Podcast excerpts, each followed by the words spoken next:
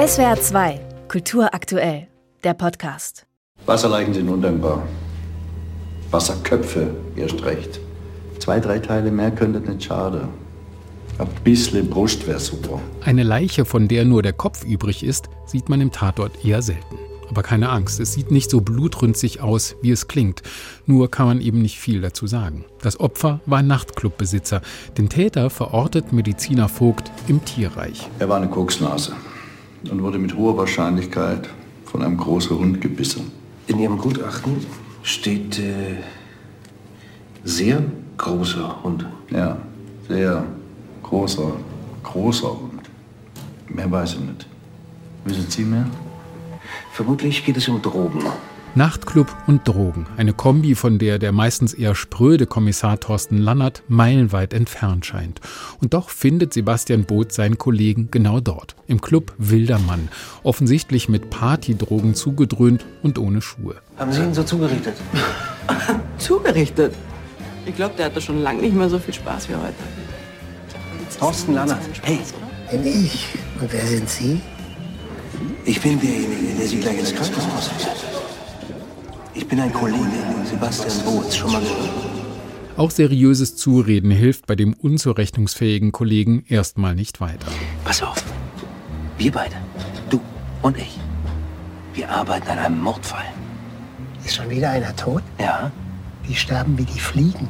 die Fliege heißt bei uns Boris Kellermann, okay? Und sein Kopf, der wurde im Neckar gefunden.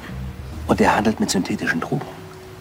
Aber Drogen sind verboten. Dass er irgendwie einem größeren Deal in dieser Nacht auf der Spur war, bekommt Lannert noch zusammen. Ansonsten erinnert er eher an eine Mischung aus Demenzpatient und Kleinkind. Sebastian, ich liebe dich. Die Nacht der Kommissare macht aus den beiden Ermittlern und ihrem Gerichtsmediziner Vogt ein schrulliges Trio, das mit Tollpatschigkeit und Clownerie zwar erstmal keinen Schritt weiterkommt, aber einige Sympathiepunkte sammelt. Wo fahren wir denn hin? Ich bring dich ins Krankenhaus. Sebastian, das ist keine gute Idee. Oh, doch. Das ist die beste Idee, die ich heute Nacht hatte. Ohne mich findest du nie heraus, wer die sind. Tja, mit dir aber auch nicht. Statt ins Krankenhaus führt das in einen wilden Ritt einmal quer durch die Stuttgarter Manege. Irgendwann kommt auch noch ein echter Tiger hinzu und seiltanzartige Einlagen des verstrahlten Lannerts. Man könnte das Ganze als absurden Zirkus missverstehen. Aber dann kommen sie auf nebulösen Wegen zu einer Bauersfamilie von der Schwäbischen Alb, die offensichtlich irgendwelche illegalen Geschäfte mit dem toten Clubbesitzer gemacht hat.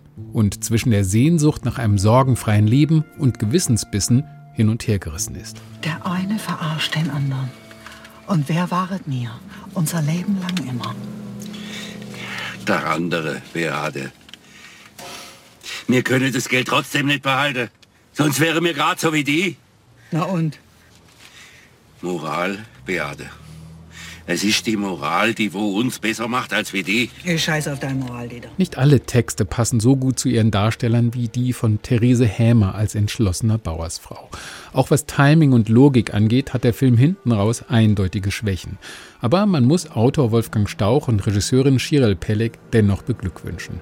Ihre schwarze Komödie Die Nacht der Kommissare spielt gekonnt mit dem Genre, verzichtet auf echte Bösewichte und hält trotzdem ein gewisses Spannungsniveau.